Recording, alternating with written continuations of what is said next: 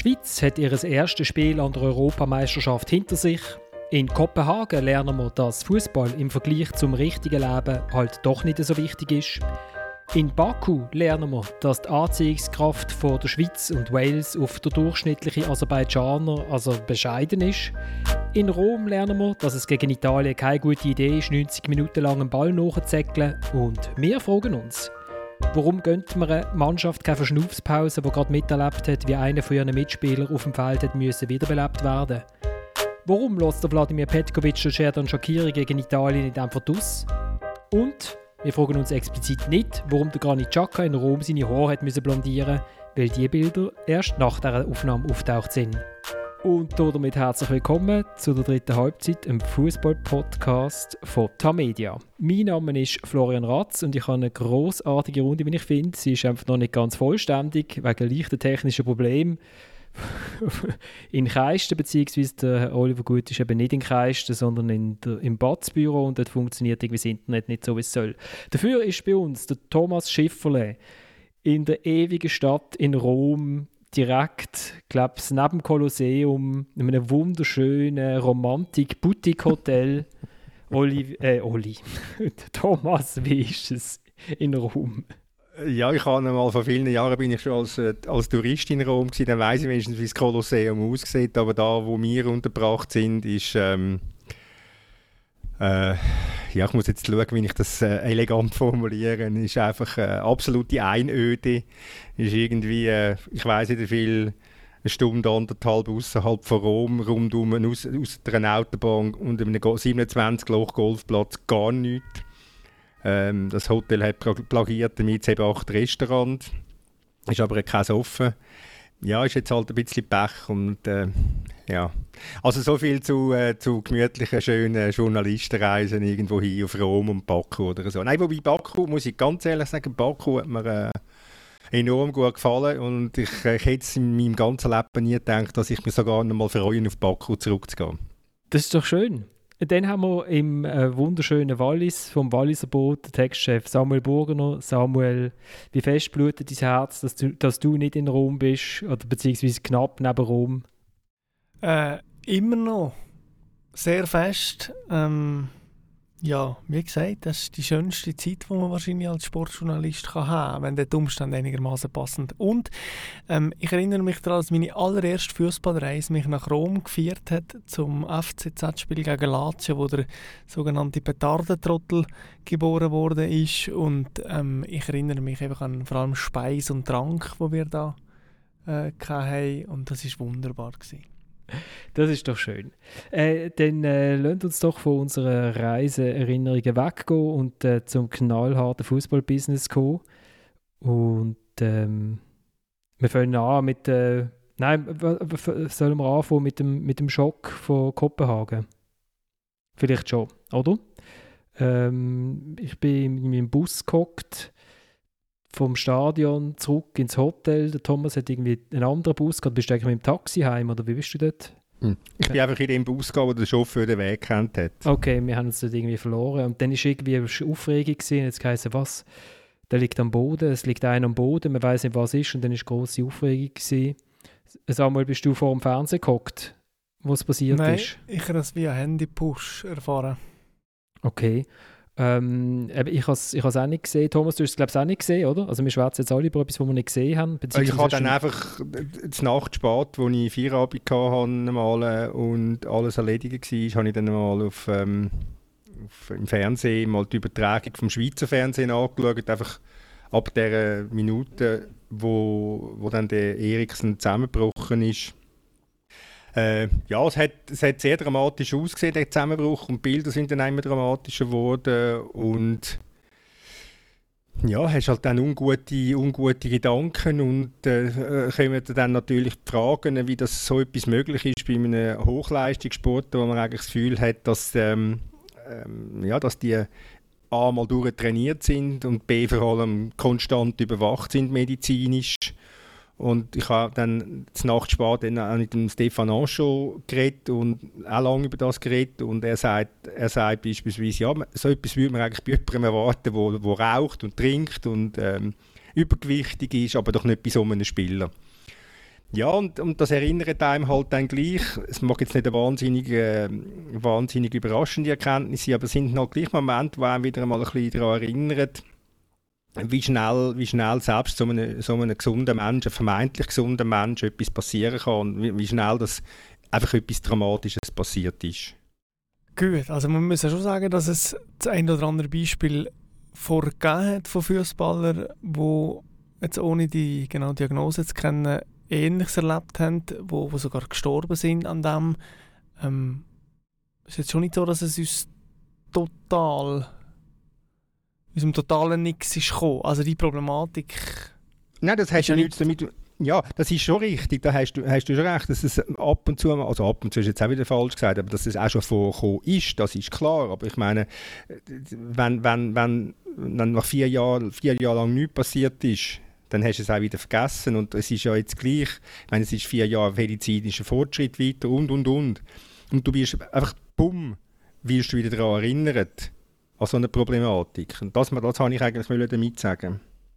Ich glaube, es erinnert ja vor allem daran, was wir da als Journalisten oder Fans konsumieren. Und das ist ähm, Fußball auf absolutem, auf absolutem Top-Level. Und man muss sich vergegenwärtigen, die Spieler sind einem körperlichen und psychischen Durchstress ausgesetzt über eine Zeit von 90 Minuten.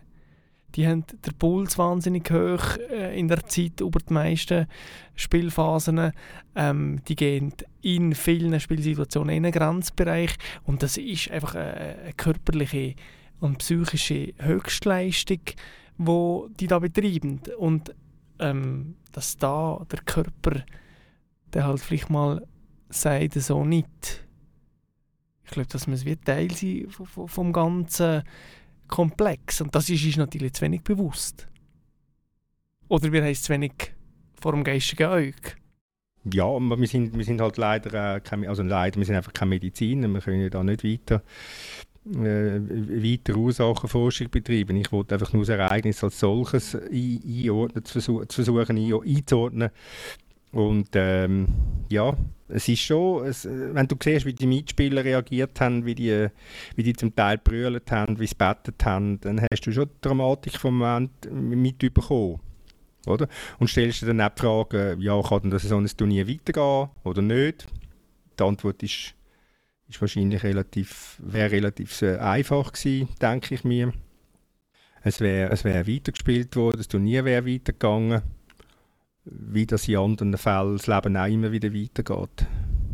Das ist ja die grosse Frage. Also, es ist lustig, dass du das schon auf das Turnier beziehst. Und die Frage ist ja bei vielen noch, gewesen, hätte der Match nicht abgebrochen werden Und das finde ich eine extrem spannende Frage. Ich glaube, die, die, die Leute, die beteiligt waren, die, die das noch live gesehen haben, haben ihr zum Abbruch tendiert. Und ich bin so gesehen und habe gedacht, ja, also die Frage ist ja, was hat man für eine Erwartungshaltung an die Moral einem Fußballverband wie die UEFA.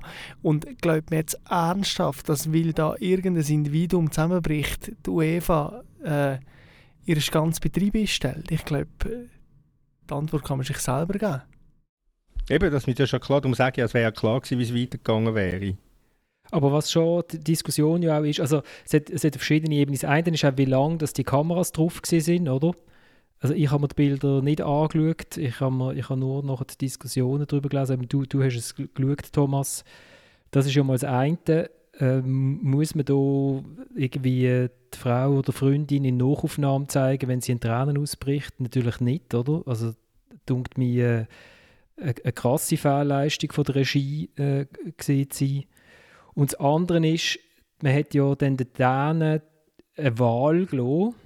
Und die Wahl ist eigentlich keine Wahl gewesen, sondern es heisst, entweder man shootet jetzt weiter oder dann morgen am 12 Uhr, am Mittag. Und dass dann die Spieler sagen, ja, also jetzt, also jetzt ist irgendwie schon halb Nacht ins Hotel schnell nicht schlafen, weil man eh nicht schlafen nach so etwas, dann wieder in den Bus, wieder in das Stadion, sich wieder umziehen und dann den Rest nochmal oben abspielen, das, das bringt überhaupt nicht mehr, bringen sie jetzt einfach hinter uns, oder? Und so ist es ja dann auch gewesen. Du. Wobei, ja, zum Fernsehen muss ich sagen, wem das nicht, wer das nicht vertreibt oder was, dann kann er ja den Fernseher abstellen. Es ist ja niemand gezwungen, das sich anzutun. Also, ja. Nein, also man hat schon als Medium eine gewisse äh, ethische, moralische Verantwortung. Also es war einfach völlig unnötig. Gewesen. Also gerade noch die, die Tränenbilder von der Freundin, also das, ja, das bedient einfach äh, Voyeurismus und äh, Boulevardgier das ist ein bisschen das Phänomen vom, vom Autounfall, oder? wo man immer sagt, man will wegschauen, aber man kann nicht. Wenn du natürlich dort sitzt und also ich habe es eben, weil ich es bei einem Bus gesehen aber natürlich, ich habe auch dann wissen, wie geht es oder? Also bin dann auch irgendwie am Handy gehockt und ähm, dass wenn du siehst, dass jemand zusammenbricht, dass du dann, wie willst du dich vergewissern, dass es dem man wartet ja dann auf ein Zeichen. Das ist ja wie bei den, bei den Skirennen, oder? Ah, äh, er oder sie lüpft den Stock, oder? Dann weiß man immerhin, äh, es, es, bewegt sich noch. Dass man dann dranbleibt als Zuschauerin oder als Zuschauer, weil man einfach die Hoffnung hat, dass man ein Zeichen bekommt, das kann ich total nachvollziehen. Man kann die Bilder ja auch, man kann das ja dokumentieren, indem dass man von weit weg geht. Dass es dänische Fernsehen, wo halt als einziges noch eine Kamera rund ums Stadion hat, hat, äh, glaube ich, auf den Helikopter umgeschaltet. Aber das haben, die Möglichkeit haben die anderen Stationen halt nicht gehabt. Ähm, dass man jetzt vielleicht als übertragene Fernsehstation auch nicht gerade sofort weggeht, das begriff ich irgendwie, aber einfach, dass die Regie im Stadion das Gefühl hat, es ist eine gute Idee, da reinzuzoomen, das ist so ein bisschen das, ist so ein bisschen das Problem, das ich, das ich habe. Gut, schlussendlich sind wir da dann wirklich in einem Bereich, wo, wo es wahrscheinlich der eine oder der andere Kameramann oder ein Regisseur oder Regisseurin betrifft und die sind wahrscheinlich in dem Moment überfordert gewesen. Ja, aber es gibt Protokoll für solche Sachen. Ja, ja ich finde, also ich habe, es hat, ähm, ich glaube, das Schweizer Fernsehen, oder, hat es bei uns gesagt, äh, Thomas, sie waren überrascht darüber, wie das gehandhabt worden ist, weil es eigentlich im Protokoll steht, dass man dann weit weg geht.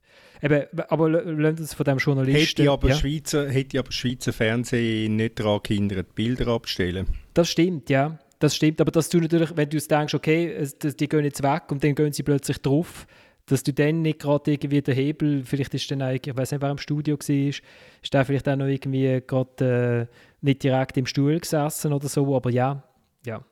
Aber das andere ist eben die Frage, wann shootet man denn weiter?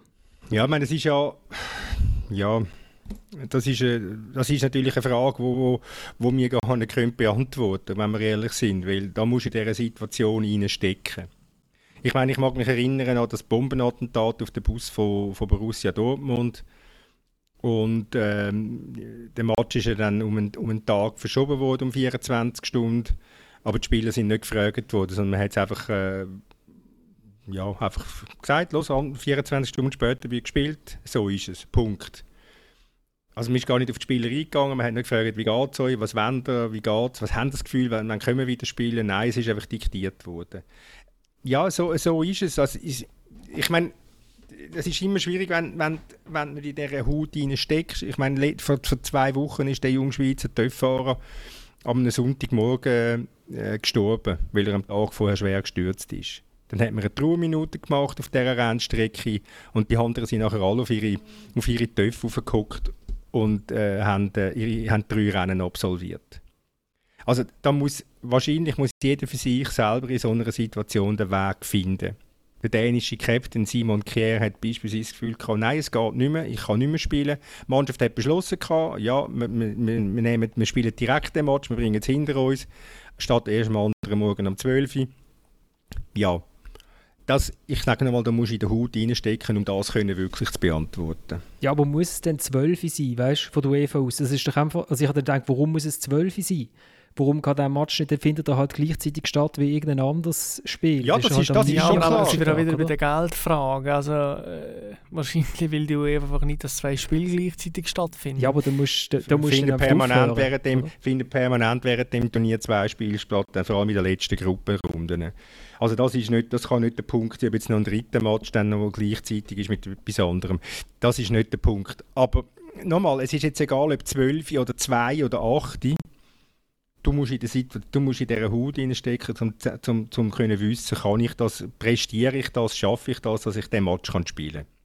Genau. Und das bedingt natürlich auch, dass ich mir als Fußballer mit einem wahrscheinlich sehr guten Lohn, wenn ich nicht gerade bei Finnland spiele und irgendwo in einer Provinz angestellt bin, ähm, muss ich mir bewusst sein, dass ich die EM kann spielen kann, dass das für mich etwas Grosses ist. Aber ich bin euch einfach ein kleines Rädchen in einem sehr äh, unmoralischen, grossen Ganzen, äh, wo von der UEFA getragen wird und wo einfach nicht nur schöner Sport ist und wir ist alle gerne, sondern einfach knallherz Business, Geldmacherei, Ausbeutung ähm, und, und ja, also ich bin Ausbeutung jetzt, und ja, ja. Jetzt musst, also nicht grad, jetzt musst du also nicht gerade mit dem moralischen Kühlen kommen von Also sorry, was ist, so. denn, was ist denn die WM in Katar anders als, als ja, menschliche ja, Ausbeutung? Äh, ja, es ist ja niemand... Also sorry, ich bin als Fußballer...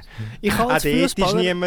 Auch dort ist niemand gezwungen zum Hingehen, wenn es jemandem moralisch nicht passt, dann soll er nicht gehen. Und sie lassen sich alle das sage ich ja. Die Spieler, die lassen sich alle gut zahlen und haben kein Problem damit, Geld zu nehmen. Und darum von Ausbeutung reden vom Profifußball, denke ich ganz, ja, ganz leicht. überhaupt nicht auf den Profifußball bezogen. Du wiederholst nur, was ich schon gesagt habe. Du musst dir als Fußballer bewusst sein, dass du Teil bist von einem höchst amoralischen äh, System. Und wenn du das bist, dann profitierst du von diesen ganzen Vorzügen und dann musst du halt einfach spielen, wenn dein Kollege äh, fast kollabiert. Es ist einfach so, es ist Teil von dem ganzen System und ich hätte auch nicht die Ausbeutung von den Fußballer gemeint, sondern die Ausbeutung von irgendwelchen Bauarbeitern in Katar. Dann musst du dich deutlich ausdrücken. Aber, aber äh, das, Problem, das Problem ist, äh, jeder Spieler hat, ist, hat eine freie Wahl, um zu sagen, nein, dann, dann geht es nicht. Genau. Dann, hör, dann, das ist ganz einfach. Oder? Und darum sage genau. ich nochmal, wir, wir, wir, können, wir können nur theoretisch diskutieren, weil wir nicht in so einer Situation stecken. Wir diskutieren auch permanent nur theoretisch, weil wir nie in einer Situation stecken. Das stimmt, wir stecken in vielen Situationen rein vom Leben. Genau, und, und rein theoretisch wäre ja der Oliver gut noch bei uns, aber wir probieren uns zum 87. Mal reinzuholen. Oh, jetzt bewegt sich etwas, Oli? Jawohl, hören ihr mich? Nein. Ja. Hören ihr mich auch gut? Wir hören dich super. Oli. Das ist, weil ich jetzt den Kopfhörer habe. Dafür bin ich technisch völlig äh, in der dritten Welt angelangt in Basel. Das ist halt das Keiste schon ganz anders, das muss ich sagen. Ja, das ist gut. Hast du auf den roten Knopf gedrückt, damit, wir die, damit du die selber ich, aufnimmst? Mache ich jetzt. Das ist doch gut. Jo, wenn wir, also wenn wir die Dänen, wenn wir die Dänen ähm, sein und, und zu, ja. zu unseren Helden kommen. zu etwas Erfreulichem Menschen. Also zu etwas Erfreulichem, nebst dem, dass es Christian Eriksen ja besser geht. Das äh, ist ja, das ist ja wirklich schön und erleichtert uns alle.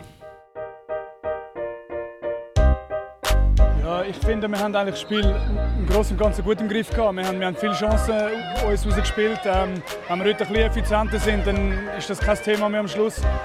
Aber, aber ja, wir haben uns dann ähm, haben die fußballerische Qualität ein bisschen links liegen lassen in der, zweiten Hälfte, in gewissen Phasen, wo wir, ähm, ja, wo wir jedes Spiel angenommen haben, wo wir jedes Spiel äh, mitgespielt haben. Und äh, wie gesagt, dann sind wir äh, bestraft worden für das. Der Jan Sommer nach dem 1-1 der Schweizer gegen Wales. Und das Faszinierendste an dieser Aufnahme vom SRF ist für mich, dass es danach tönt, wie wenn es Menschen in einem Stadion hat. Thomas, du dich dort gehockt und eigentlich, eigentlich ist gar niemand dort gesehen, oder? Wir zwei sind es und der Schiedsrichter.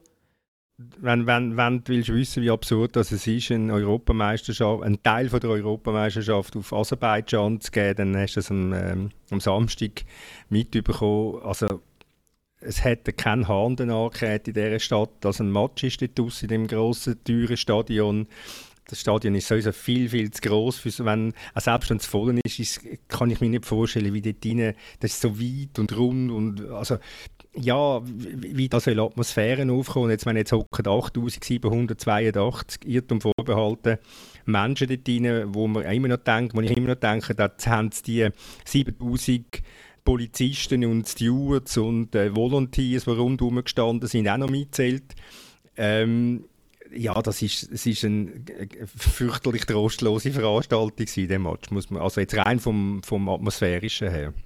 Aber man muss sagen, die 60'000, die nicht gekommen sind, haben auch nicht viel verpasst, oder? So kann man auch rechnen, genau. vor, allem, vor allem von unseren Schweizern nicht. Samuel, du als, ja. du als, ähm, als Herzensmensch, wie hast du den Match erlebt? Ja. ja. Gut, Oli? Nein, also erste Halbzeit inklusive Start, zweite Halbzeit sehr gut. Ähm, man hat relativ früh gemerkt, dass der Granit Xhaka keinen Zugriff hat auf das Spiel. Er ist äh, einigermaßen gut zugestellt worden. Es ist ja klar, dass er als quasi Metronom von der Mannschaft mittlerweile ähm, erkannt worden ist und über das ein bisschen schwieriger wird. Ich finde, die Schweizer haben es gleich gut gemacht. Und dann kommt jetzt halt der Moment, wo es ein bisschen bricht. Und ich bin ein grosser Verfechter davon, dass es ähm, möglich sein als Team in einem Spiel eine schlechte Phase zu überstehen. Ich bin fest überzeugt gewesen, die schlechte Phase kommt jetzt und äh, die Schweiz übersteht das. Und es ist auch nicht so gewesen, meine, die Schweiz hat Spielanteil verloren und so weiter, aber die Waliser sind jetzt auch in Kraft ihrer Möglichkeiten überhaupt nicht irgendwie dauergefährlich gewesen. Und es war absolut möglich gewesen, äh, die Phase von der Überlegenheit der Waliser ähm, ohne Gegengol zu überstehen und jetzt ist es halt blöderweise anders gewesen. Und aus dem stellen sich natürlich gewisse Fragen. Frage 1 ist das mit der Auswechslung ähm, vom Shakiri, wo darüber diskutiert wurde, ist, ist es richtig, ist es falsch gewesen. Ähm, das Ding ist halt, man kann ja technisch sehr gut dafür argumentieren, ähm, dass man nachher will höher angreifen mit Zakaria und Freuler, dass man bewusst Shakiri rausgenommen hat, für im Zentrum mehr Präsenz zu haben und so weiter. Das Ding ist nur, ich muss mir natürlich als Trainer auch bewusst sein, was ähm, für ein Signal sende mit der Auswechslung an die Mannschaft aus und das Signal ist sonnenklar, ich will absichern. Und das tut vielleicht irgendwie einen Klick machen in den Hirnen von diesen Spielern und jeder zieht sich vielleicht noch drei Meter weiter zurück, ist noch ein paar Millisekunden passiver in der ganzen Gegenwehr und schlussendlich geht es weniger um die Auswechslung selber, es geht um das Signal, das ich aussende damit und das Signal war falsch. Gewesen. Soll ich auch etwas sagen? Unbedingt.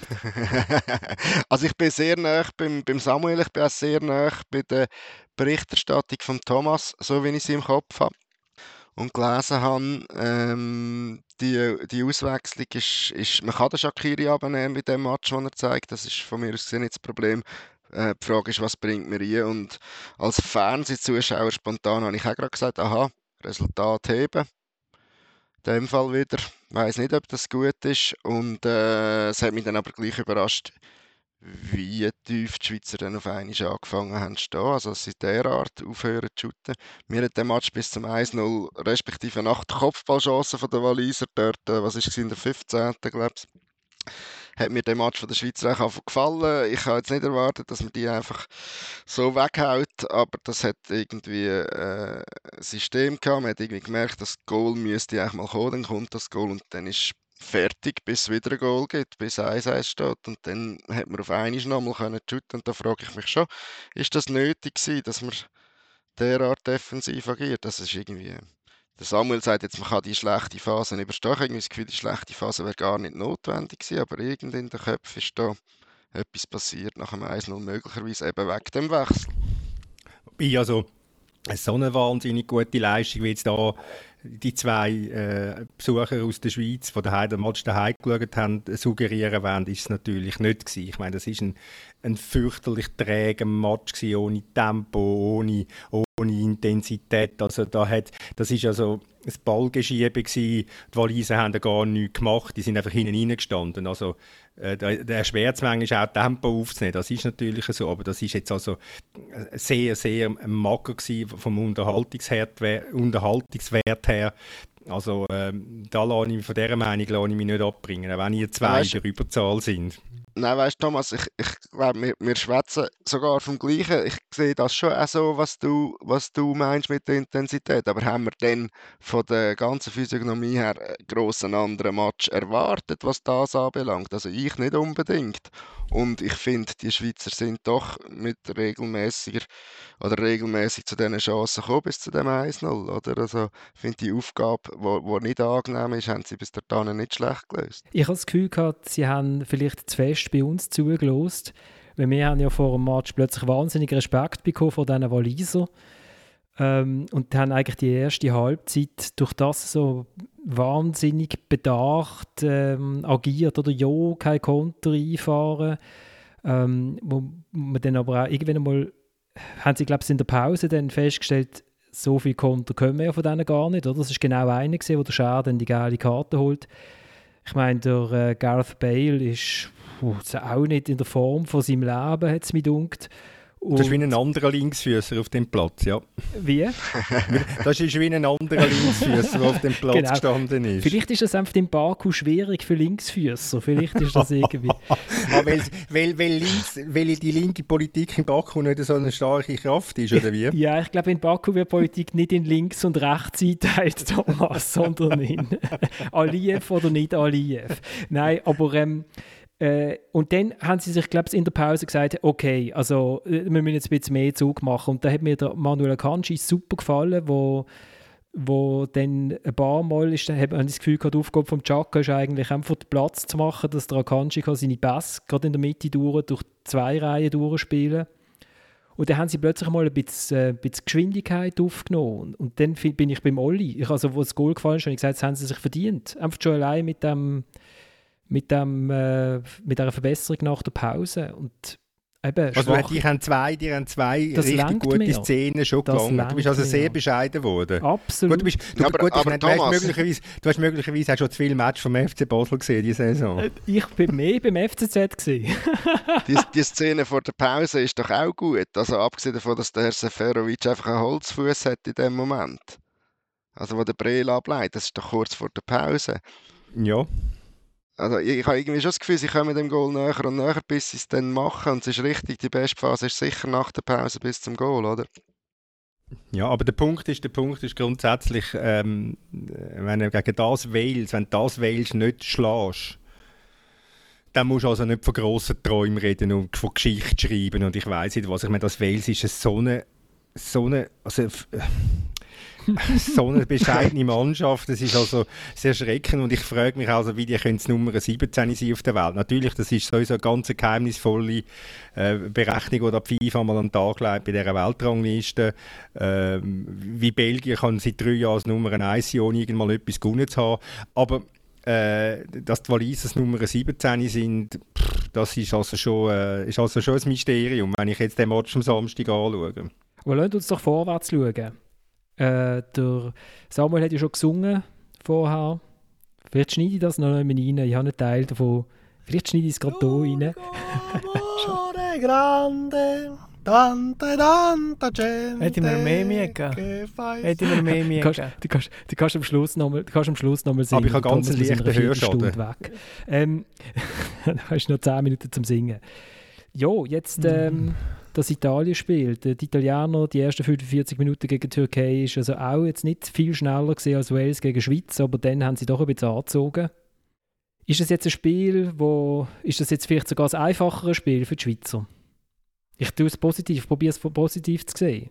Ja, selbstverständlich ist das ein einfaches Spiel, weil sie da der ganz klare Außenseiter sind, weil man von ihnen jetzt, weil man von ihnen grundsätzlich gegen Italien nicht wahnsinnig viel erwartet. Also könnten sie, könnten sie ähm, wenn wir jetzt mal befreit aufspielen. Es wird einen Einfluss wie natürlich haben, was am drei Stunden vorher passiert bei äh, Türkei gegen Wales wenn es dort ein Unentschieden gibt, ist das optimal für die Schweiz. Wenn dort die Türken gewinnen, ist es weniger gut für die Schweiz. Also das kann, das kann einfach einen Einfluss haben. Sie können alle immer sagen, nein, nein, das stört uns nicht, wir konzentrieren uns auf uns selber. Aber das kann einen Einfluss haben natürlich auf, auf auch die Verfassung der Spieler, weil sie wissen, wenn, wenn, äh, wenn die Türkei gönnt und sie jetzt wieder verlieren gegen Italien, dann müssen sie am Sonntag in Baku unter also einfach unter allen Titeln äh, müssen sie gewinnen, gibt es keine Alternative, sonst sind sie ausgeschieden. Wobei ich auf dem Rückflug gesagt ist nicht Portugal vor fünf Jahren mit drei Unentschieden durch Gruppenphase tanzt, kann man praktisch sagen. also ich habe das Gefühl, eigentlich ist der, Euro, ist, eigentlich ist der Titel für die Schweizer kaum mehr zu verhindern. Ich glaube, sie sind voll auf Kurs. Du kannst ja noch ganz eine andere Rechnung machen. Ja. Italien kann neun Punkte haben und die anderen drei Mannschaften jeweils zwei. Weil sie immer, wenn sie immer gegeneinander unentschieden spielen. Und dann kommst du mit zwei Punkten sogar in Achtelfinale. Nein, dann entscheidest du doch aus als schlechteste Gruppe 2. Nein, einer ah, ist ja von der ja, einer ist ja nicht zweiter. Einer ist ja der zweite. Okay, ja, auf das freue ich mich. ich finde, Thomas, du machst es ein bisschen zu leicht mit der Aussage, dass die Schweiz äh, nichts zu verlieren am Spiel. Ich meine, es ist eh am Vorrunde, wir haben ja grundsätzlich mal etwas zu verlieren. Es wird arg kompliziert werden nachher, wenn man den Match verliert. Und das Ding ist ja, wenn die Schweizer ständig postulieren, dass sie Ballbesitzfußball wollen spielen, dass sie dominant wollen sein, auch gegen grosse Teams, ähm, dann kannst du rein aus dem Spiel raus, also in der Spielart, nicht äh, der Underdog äh, Mime in dem Match gegen die Italiener, sondern man hat den Anspruch, dass man will mitspielen will. Jetzt ist das Problem, ähm, dass die Italiener, wie das der Anchon im heutigen Interim-Tag sehr gut sagt, einfach einen wahnsinnig hungrigen Eindruck machen. Die sind geladen bis ganz oben, ähm, die haben ein Tempo in ihrem Spiel drin, die haben individuelle Klasse und die Frage ist, wie begegnen wir dem? Ähm, es ist völlig klar, wenn man es so macht äh, gegen Wales, wird es eher schwierig. Ähm, aber so schwer es dem Granit Xhaka als Leader von dem Team eben manchmal fällt, das Tempo zu erhöhen, so brillant ist er natürlich auch drin, ähm, das Tempo in einem Spiel wie gegen Italien rauszunehmen und die Schweiz so zu feiern, dass es eben völlig einen anderen Match gibt, als man jetzt per se mal würde erwarten. Und ähm, ich finde es rein taktisch äh, wird das ein hochinteressanter Match. Sie haben eine andere Rolle, sie sind nicht der Favorit das macht das macht's für sie das macht's für sie vielleicht unbeschwerter. Also dass sie dass sie vielleicht nicht das Gefühl haben da müssen wir jetzt unbedingt gewinnen. Und du das gewinnen dann vielleicht eben. Das meine ich. Ich nehme es zwar nicht an. Also klar man kann immer sagen es ist alles möglich. Und ich kann, können 37 andere Plattitüden auspacken oder? Aber das ist einfach eine andere Ausgangslage als am Samstag gegen Wales und es ist eine andere Ausgangslage als es allenfalls wird sie am Sonntag gegen die Türkei nur schnell, Samuel, weil du gesagt hast, die Schweizer wollen immer Ballbesitz, Fußball und der Underdog und so, das, das machen sie nicht. Mir kommt jetzt spontan das Heimspiel gegen Spanien in den Sinn, in der Nations League, äh, wo sie doch, nachdem sie äh, in Spanien mit hohem Spiel verloren haben, doch dezidiert, dass sie tiefer gestanden sind. Und schon der Spanier recht viel Ball, Ballbesitz gelassen haben und trotzdem gut ausgesehen haben. Also ich könnte mir jetzt schon vorstellen, dass sie das können sie schon auch. Ich glaube jetzt nicht, dass sie da auf Teufel komm raus, sie werden ihre Chancen suchen, aber ich kann mir schon vorstellen, vielleicht aus, aus, aus, aus einem tieferen Block raus. Also ich, ich weiß nicht, ich freue mich irgendwie auf das Spiel. Ich freue mich mehr auf das Spiel als auf das gegen Wales. Das ja, gut, gegen Wales ist klar, die, dass es Knorze gibt. Oder? Du kannst dich allein aufgrund von der italienischen Spielanlage auf das, auf das Spiel freuen. Oder? Also was die jetzt im ersten Match gezeigt haben, hat mich jetzt wirklich grundsätzlich überzeugt, auch wenn sie lange gebraucht haben und ein bisschen Hilfe vom Gegner, bis sie das 0-1 haben und nachher ein bisschen mehr Platz bekommen haben. Ähm, aber es spricht schon nicht sehr viel für die Schweiz, habe ich das Gefühl. Also die Zwei-Punkte-Theorie, dass der ein mit zwei Punkten weiterkommt, finde ich, äh, ist mir im Moment näher, als dass die Schweizer etwas holen in Rom. Und das ist ja auch noch ein Punkt, wo wir glaub, wo ihr glaub, schon letztes Mal erwähnt habt. Also jetzt sind es Baku gewesen wir haben jetzt auf Rom, während die Italiener einfach dort können bleiben Das hilft dann einem Aussenseiter, glaube ich, auch nicht unbedingt. Oder? Aber ich kann vielleicht noch mal tiefer auf die Schweizer Mannschaft ein und vor allem eben Florian und Thomas, die vor Ort waren. Also unsere Distanz nehmen wir wahr. Wir haben Granit Xhaka, wo, wo sein Stasi als Innenverteidiger gepflegt hat im letzten halben Jahr, äh, als linker Verteidiger gepflegt hat. Wir haben Ricardo Rodriguez, der praktisch gar nicht mehr gespielt hat. Wir haben Sherdan Shakiri, der praktisch gar nicht gespielt hat. Wir haben einen Bre Lembolo, der leichte Momente hat, aber wo man merkt, es ist einfach eine Begrenzung da und die wird nie mehr aufgehoben werden. Ähm, wir haben Kevin Mbabu da, wo, wo äh, immer noch sehr, sehr ungestüm ist und, und äh, also weißt, was ist überhaupt möglich? Ich finde, man hat ja gegen Wales gesehen, dass es sehr Güte und sehr viele Automatismen gibt, die greifen. Es ist sehr vieles klar im Schweizer Spiel und, und das wird dann nicht verloren gehen. Es ist halt schon, es hat, wenn wir letztes Mal darüber diskutiert haben, dass man halt äh, entweder als gute Nation leider nur elf Spieler aufbieten wie Frankreich und bei den Schweizer müssen wir halt sagen, leider Gottes müssen wir äh, unsere Mannschaft mit elf auffüllen. Und wenn von diesen elf irgendwie vier oder fünf in einer nicht so guten Form sind, wird es halt schwierig. Ist schön, wenn du dich selber zitierst. Nein, aber ähm, hast, du, hast, du hast recht. Ich bin, ja, ich bin, der Florian ist ein Fan von dieser Mannschaft, also zumindest wirkt es so. Er äh, ist angetan von der grundsätzlichen Spielweise von dieser Mannschaft. Der, der, Punkt ist, ist für mich eben ganz einfach. Du hast viele Namen aufgezählt. Die Mannschaft hängt extrem davon ab und kann nicht ohne Schaka, Shakiri, Seferovic. Das sind drei ganz zentrale Spieler. Die müssen funktionieren, die müssen die absolut beste Leistung bringen. Das hat der Schaka am Samstag nicht gemacht, das war der Shakiri weit von gut und böse entfernt. Gewesen. Und der Seferovic, ja, ist halt der Seferovic, wie er in früheren Zeiten sehr viel war. Vier Schüsse, viermal neben das Goal. Ich, ich widerspreche sofort. Und Gut. zwar. Überrascht mich nicht ganz. und zwar hat doch das Spiel bewiesen, man kann sogar ohne Shakiri und Seferovic. Es, genau, machen wir 1-1. Statt dass man 2-1 gewinnt oder 2-1 noch gewinnt. Nein, wenn der Chaka noch seine Aufgabe wahrgenommen hat, und das ist eigentlich das Einzige, der, der hat in diesem Match können, wie einen Schluck Wasser spielen, so wie er gespielt hat. Die Mannschaft, einfach dieser Mannschaft sagen, Jungs, wir müssen die so weit weg vom Strafraum haben, dass sie nicht können die hohen Bälle auf den, auf den Kiefer Moor bölzen, weil das ist das Einzige, was sie können. Wir laden sie jetzt nicht ein in unseren Strafraum, sondern wir bleiben ein bisschen weiter oben. Das hat er müssen machen. Und dann hat es gelangt. Und der Embolos, äh, ist der Samuel sagt, er hat, hat, seine, hat seine Begrenzungen, aber er hat eben auch, also ich finde, in diesem Match, seit, wenn, wenn hat er schon mal so geschootet für die Schweizer Nationalmannschaft. Hat er genau so geschootet, wie man sich das einmal früher erträumt hat. Ich meine, dass er, dass er kein Lionel Messi ist, das, das weiß man und dass er ab und zu mal einen Ball wegspickt auch. Aber er hat seinen Körper eingesetzt, er hat für den Seferovic aufgelegt. Er ist irgendwie zwischen zwei durchgebraust. Ich meine, wenn's, ich weiß nicht, wenn es ein Engländer wäre oder ein Holländer oder so, würde man alle sagen, wow, großartig, oder? Also gerade kurz vor dem Eckball. Er setzt sich am 5-Meter-Raum im walisischen Strafraum durch, indem er einfach dort steht und, ähm, und einfach stehen bleibt. Also nein, ich finde, das ist, das, das ist doch, der, wenn da so das Turnier so weiterschootet, ist doch das toll.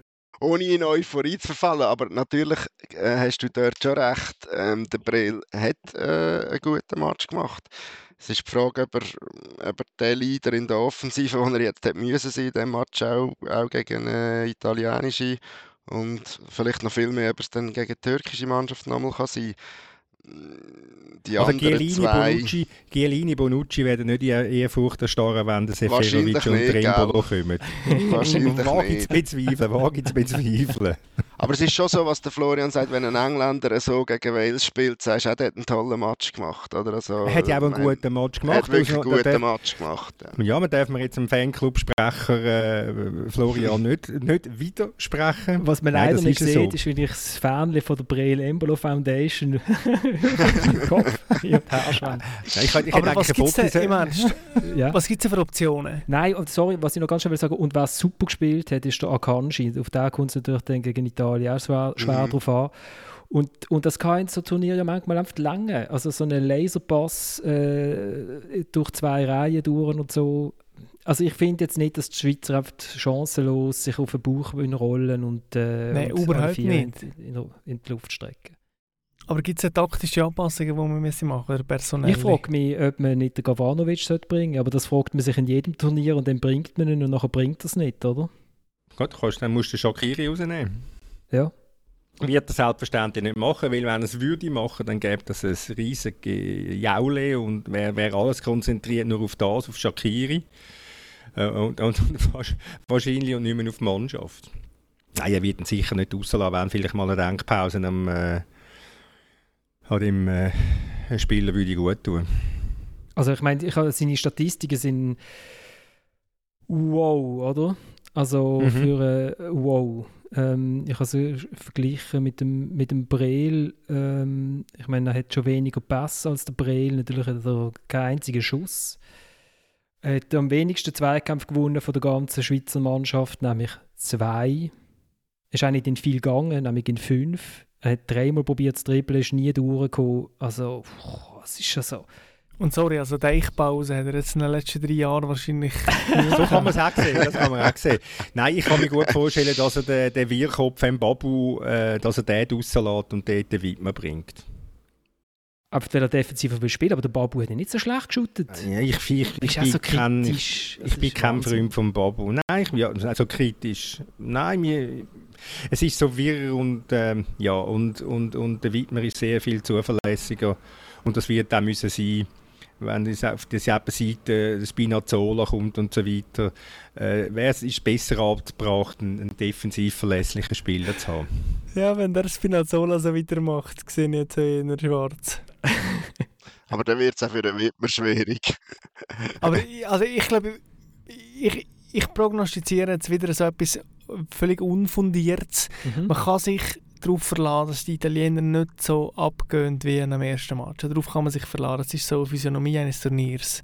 Ähm, irgendwo, da ist jetzt der Druck weg bei denen.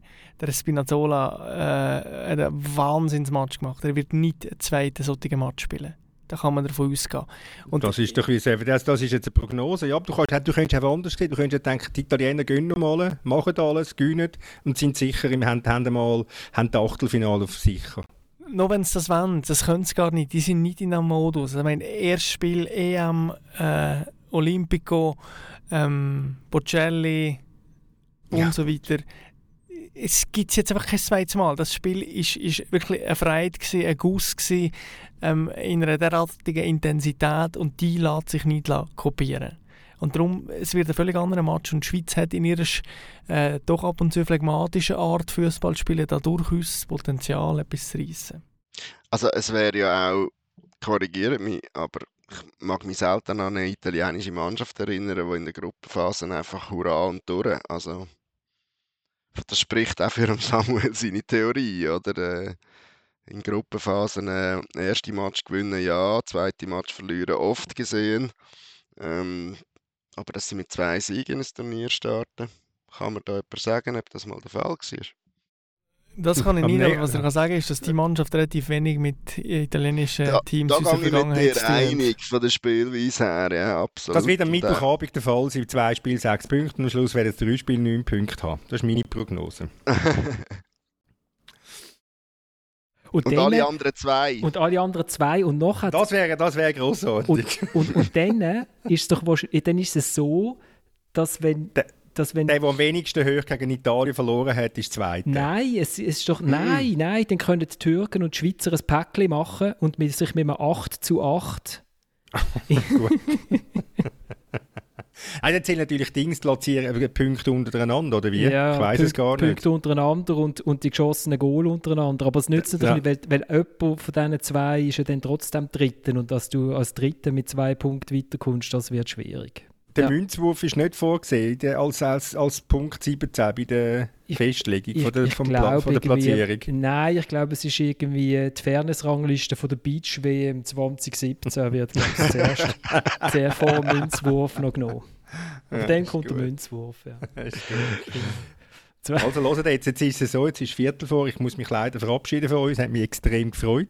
Uns hat es auch extrem gefreut. Und, und wir hören uns wieder. Es war ein kurzes Vergnügen Alles... mit dir, Thomas, für mich. Ja, na, Freude, ja, ja, für mich auch.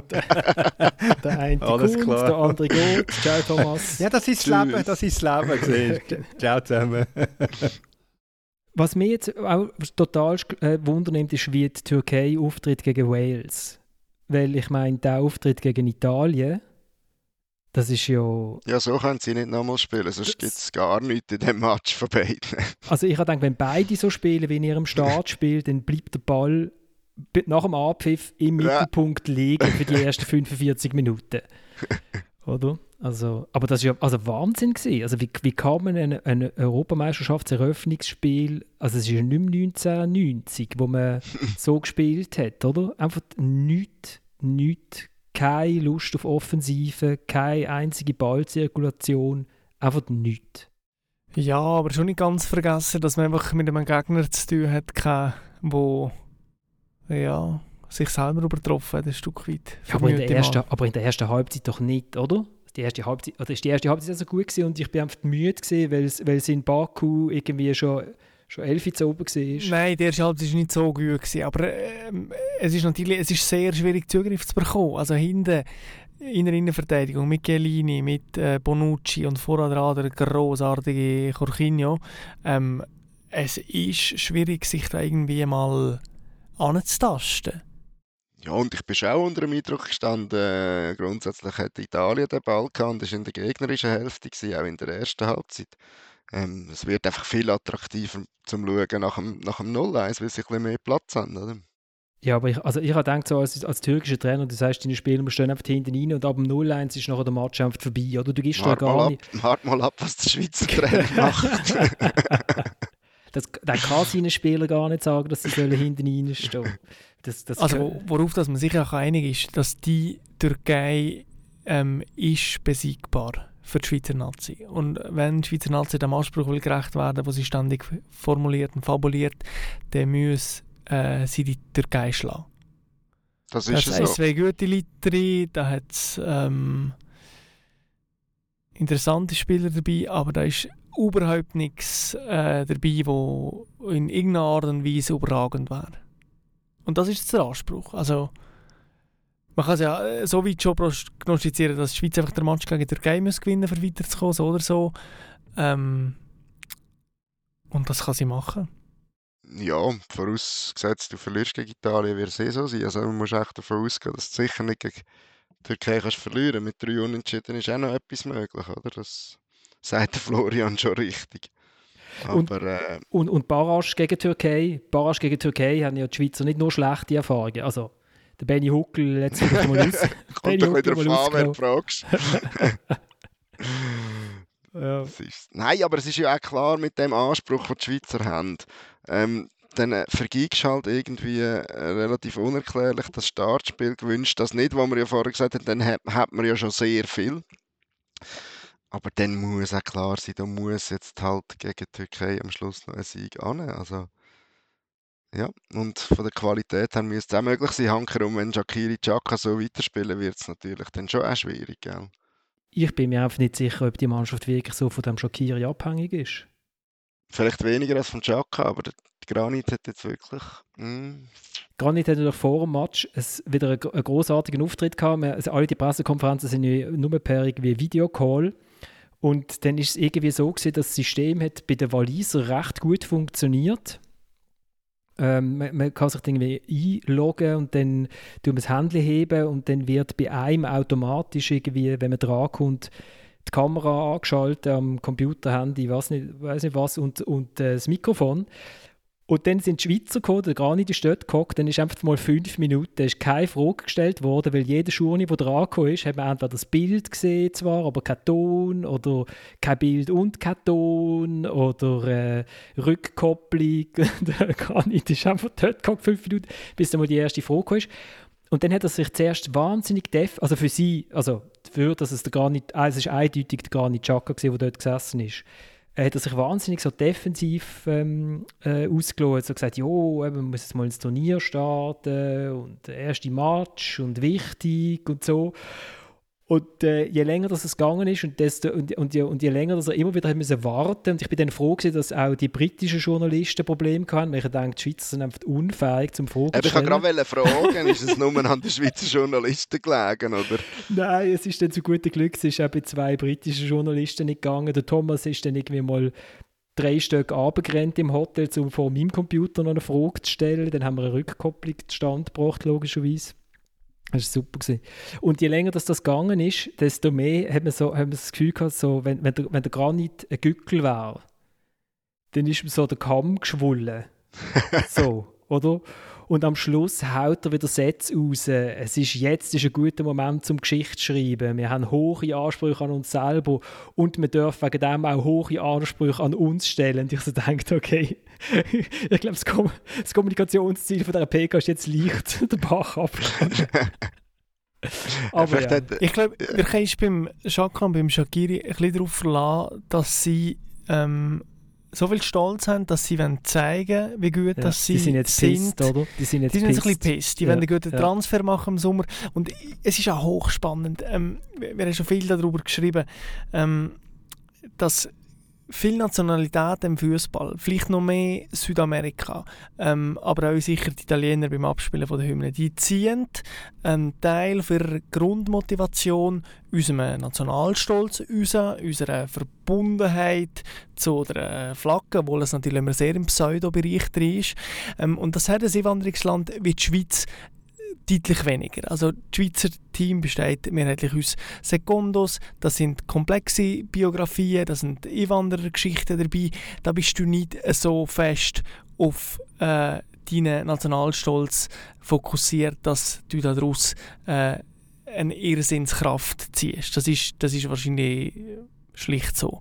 Ähm, aber du kannst halt aber etwas daraus ziehen, wenn du einen Sommer äh, mit einem Transfer vor dir hast, wenn du permanent so viel schnurst, wie gut du eigentlich bist und wie gut das, das Team ist, dass die Erwartungen nachher müssen erfüllen. Und ein Stück weit ist das Pflicht vom Granit Xhaka, sich selber unter Druck setzen mit so Parolen. Und er weiß genau, also wenn ich jetzt noch zweimal so spiele und wenn wir heimreisen, dann habe ich eine krasse Delle abgekriegt dann mein ganzes Wesen als Fußballer, als Captain der Schweizer Nazi, als Person hat brutal einen abgekriegt. Und darum wird er gegen Italien hervorragenden Match liefern.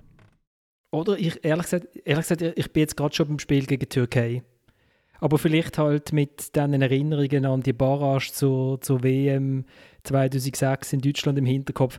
Aber jetzt, wo du das so erzählst, und ich stelle mir jetzt gerade so der vollgeladene Granit vor und es geht um alles gegen die Türkei und für die Türken geht es ja auch um alles. Und ähm, ja, ich, ich, du, du siehst Istanbul 2006 vor Augen, Ja, gell? also gut, das wäre ja schlecht für die Schweiz, oder? Dort haben sie, Sowohl haben sie, als auch, ja. Den Match, Match haben sie verloren. Nein, nein, ja, ein paar rote Karten oder irgendwie so etwas gesehen jetzt gerade. Ja, eine Lehre ist, eine, ist eine schöne Vorstellung. Und vielleicht ist das auch eine Art Lehre, die man muss ziehen aus der WM 2018 in Russland, wo, wo die äh, mentale, emotionale Verausgabung einfach schon leider im zweiten Gruppenspiel ähm, passiert ist und nachher halt nichts mehr ist gekommen. Und es ist auch schlussendlich, wenn es dann aufgeht und man sich für das Achtelfinale qualifiziert, kann man ja rückblickend sagen, es ist völlig legitim, äh, gegen Wales mal im, im zweiten Gang zu spielen, emotional und körperlich. Aber, aber äh, wäre es denn nicht so, dass dann der emotionale Höhepunkt gegen die Türkei ist und im Achtelfinale ist dann wieder der Absager? Aber ist egal, so weit müssen wir nicht denken.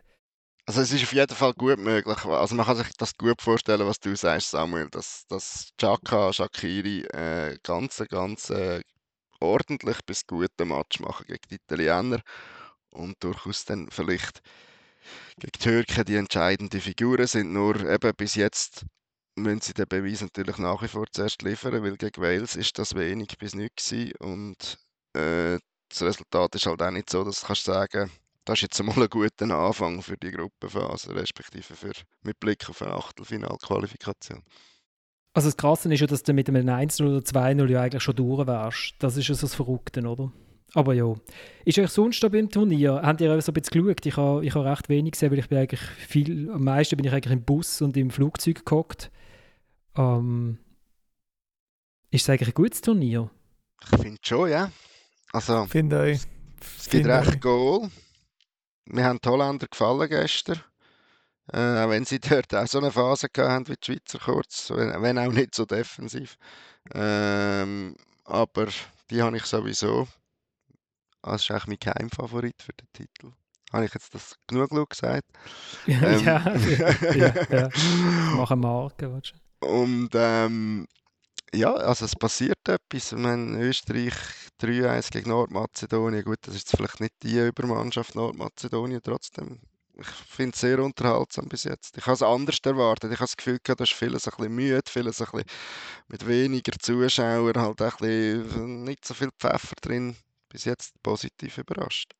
Ja, ich absolut auch. Engländer mit Drive, obwohl sie sich ein bisschen überschätzt finden, weil ich finde, dass sie in der Achse zu wenig gut aufgestellt sind, über Goal, Innenverteidigung, defensives Mittelfeld und so weiter. Italiener sehr cool gewesen, ähm, Holländer, auch die Ukrainer, absolut. Mal optimistisch in die nächsten Wochen. Ja, jetzt sind wir gespannt auf Frankreich-Deutschland, würde ich sagen. So ein bisschen als nächsten grossen Gradmesser, oder? Also ich bin nur gespannt auf Italien gegen Schweiz.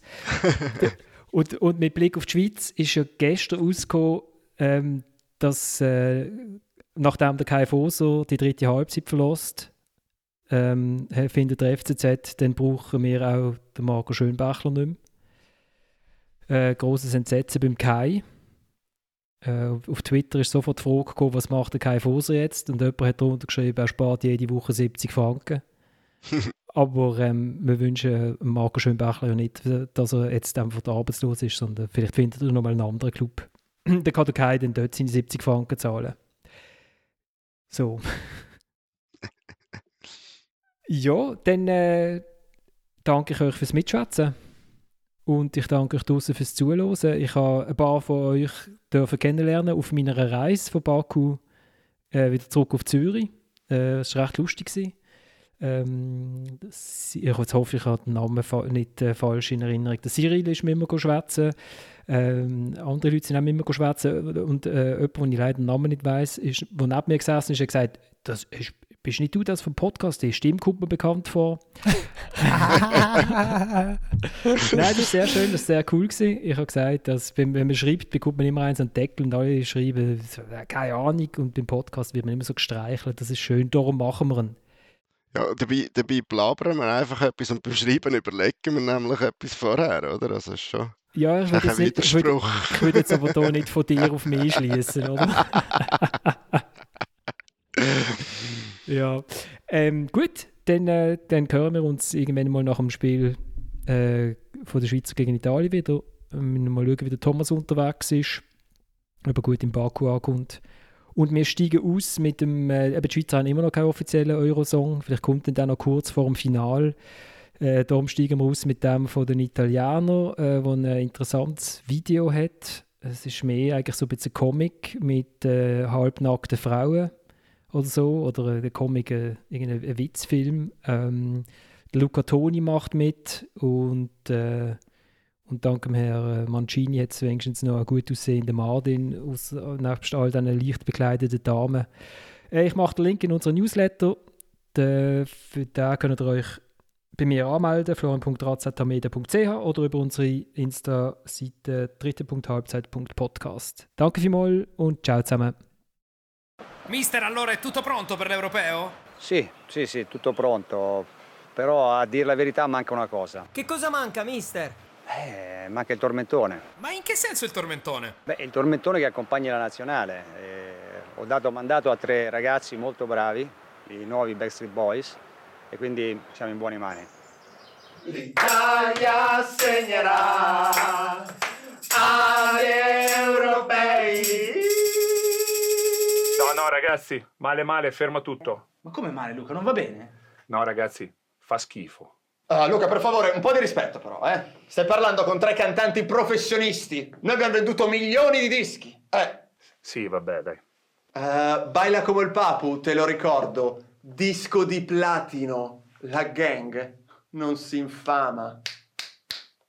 Dai ragazzi, non la cantavate neanche voi. E a ballare fate pure schifo. Ascoltate me per piacere. Perché invece tu mi hai fatto un tormentone. Sentiamo l'espertone.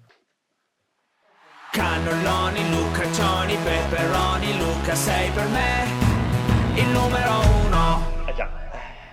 Serve qualcosa come quel po, po, po, po, po del 2006. Provate questa.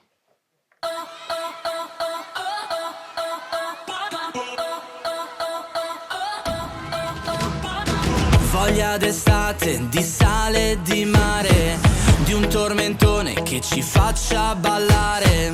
Una canzone per la nazionale che ti entra in testa come Zizu in finale. Forza Italia, faccio un gol, 2006, o oh, come le notti magiche. Potremmo fare canta con me, con questa musica e vivi con me una notte fantastica.